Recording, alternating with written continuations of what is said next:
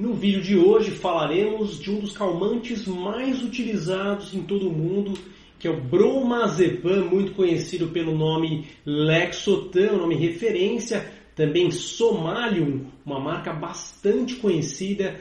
Tudo que vou falar hoje vale para todos estes nomes. Claro que é um remédio benzodiazepínico, um calmante que tem uma série de questões envolvidas são utilizados, evidentemente, na ansiedade, em quadros de ansiedade aguda, mas que trazem aí uma série de questionamentos. Muitas pessoas perguntam: será que é uma boa ideia trocar o Rivotril pelo Bromazepam, pelo Lexotan, qualquer marca que seja de Bromazepam? É uma questão importante que abordaremos hoje, juntamente com as indicações, as precauções para evitar problemas, falaremos das questões envolvidas na retirada do remédio, na hora de tirar a medicação e, claro, efeitos colaterais que você deve conhecer antes de usar esse remédio, sempre sob monitoramento médico.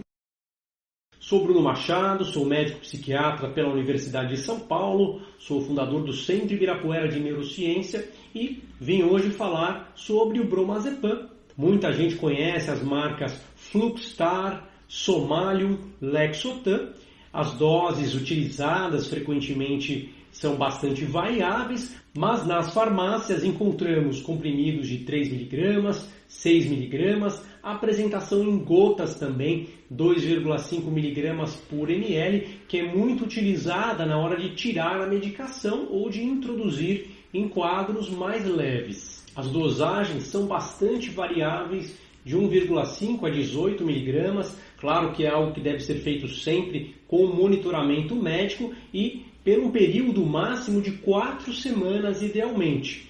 É verdade que este é um remédio benzodiazepínico, então ele é muito parecido com o Rivotril, com o diazepam, clonazepam, que é o princípio ativo do Rivotril, alprazolam, que é o frontal. Estes remédios são muito parecidos e na apresentação de liberação controlada do bromazepam, os efeitos são praticamente idênticos ao do clonazepam. Claro que de caso a caso há uma variação, talvez no seu organismo um remédio funcione melhor do que outro, um seja mais forte do que outro no seu organismo especificamente, mas a verdade é que em linhas gerais o conceito é exatamente o mesmo, uma droga de ação GABAérgica para uso de curto prazo, uma medicação que tem a vantagem de ter um efeito muito rápido de controlar a ansiedade aguda, os sintomas autonômicos da ansiedade, aquela aceleração no coração, aquela tremedeira, aquele mal-estar da ansiedade,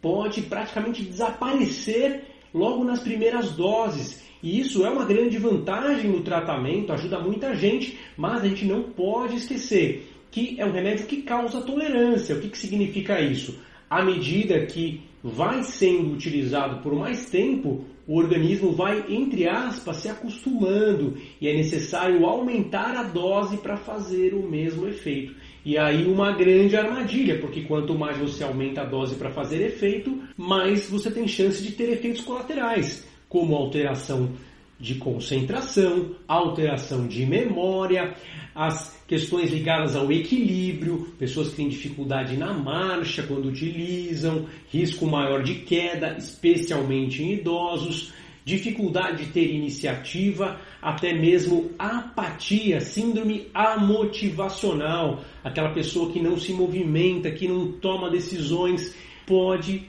ter sua condição bastante agravada durante esse processo de tolerância e neste processo de tolerância também pode surgir uma síndrome de dependência química. A pessoa fica adicta, fica dependente do remédio, ela não consegue viver sem a medicação, existe uma dependência ao nível cerebral, né? no sistema de recompensa, a pessoa vai ter a busca pela substância sempre é, de uma maneira bastante irracional, sem que exista o controle pela quantidade, por mais que os fatos mostrem claramente que o uso não é vantajoso. Evidente que isso não acontece em uma, duas, três, quatro semanas, é no uso de longo prazo, que é exatamente aquilo que a gente precisa evitar. Quando a pessoa já tem essa dependência química, é um quadro mais difícil de ser abordado No entanto, até mesmo pessoas que ainda não têm uma dependência química, mas têm uma dificuldade de retirar, podem enfrentar o que a gente chama de síndrome de retirada, que é quando você vai descontinuando a medicação e vai sentindo tremor, mal-estar. Não necessariamente isso é sintoma de ansiedade. Aquela redução gradativa ela tende a ser mais vantajosa, né? Por exemplo, utilizando a aplicação em gotas.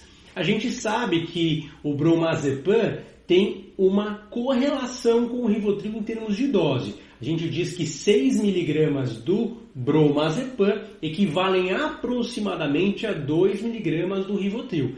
Então, na hora de retirar, o cuidado é exatamente o mesmo. Primeiramente, observando se o quadro de ansiedade está tratado, se vai ter ali uma ansiedade generalizada sem tratamento, uma síndrome do pânico sem tratamento, uma ansiedade social. Claro, não adianta tirar o remédio e deixar a pessoa descoberta, sem um tratamento apropriado, medicamentoso e psicoterapêutico. Ela tem que estar cuidada. Então, naquele tempo de quatro semanas, é uma oportunidade para começar o tratamento que realmente altera a fisiopatologia do quadro ansioso de maneira favorável e sem risco de dependência química.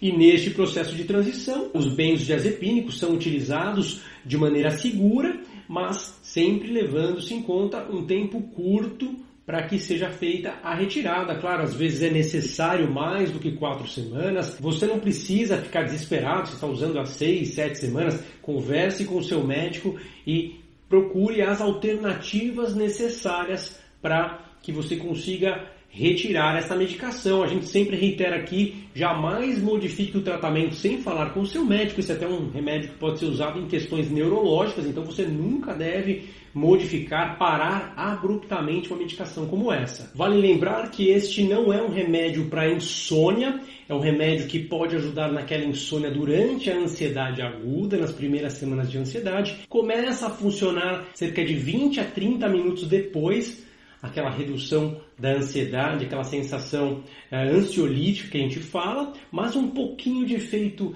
hipnótico, que é a indução de sono, pode acontecer também, além do relaxamento muscular. Isso pode ajudar a dormir nessa primeira fase da ansiedade, na fase aguda, mas não é um remédio para insônia crônica, não é uma boa indicação.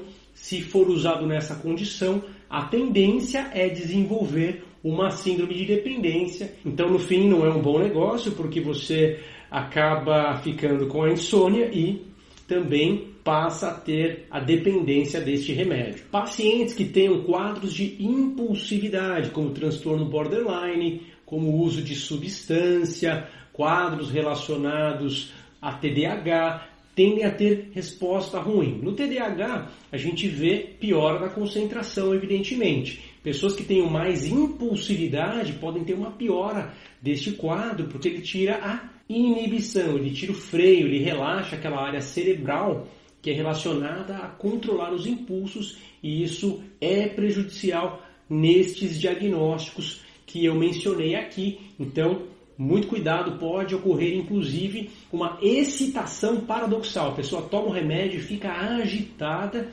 Não apenas esses diagnósticos, outros quadros também que são mais leves podem ter essa manifestação, então é algo que precisa ser muito bem observado. Como contraindicações importantes, DPOC descompensado, né, o famoso enfisema, pessoas que tenham miastenia graves, insuficiência hepática severa, também em quadros como apneia do sono não deve ser utilizado. Já como contraindicações relativas, aquelas que devem ser avaliadas caso a caso, de acordo com risco-benefício, eu destacaria a amamentação, a gravidez, pessoas que tenham glaucoma de ângulo fechado e ainda dependência química em geral, devemos evitar nestas condições, né? Dependência química, eu digo aqui, de álcool, de outras substâncias lícitas ou ilícitas, em geral não é uma boa solução. O uso dessa medicação na maioria das vezes, porque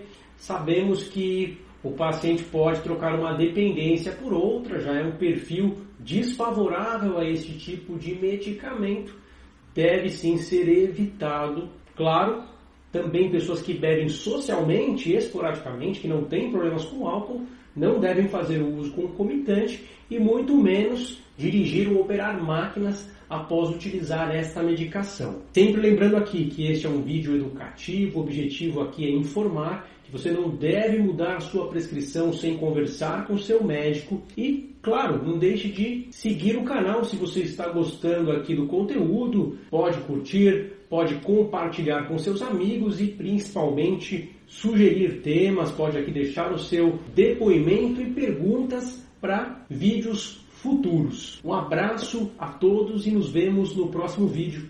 Tchau, tchau.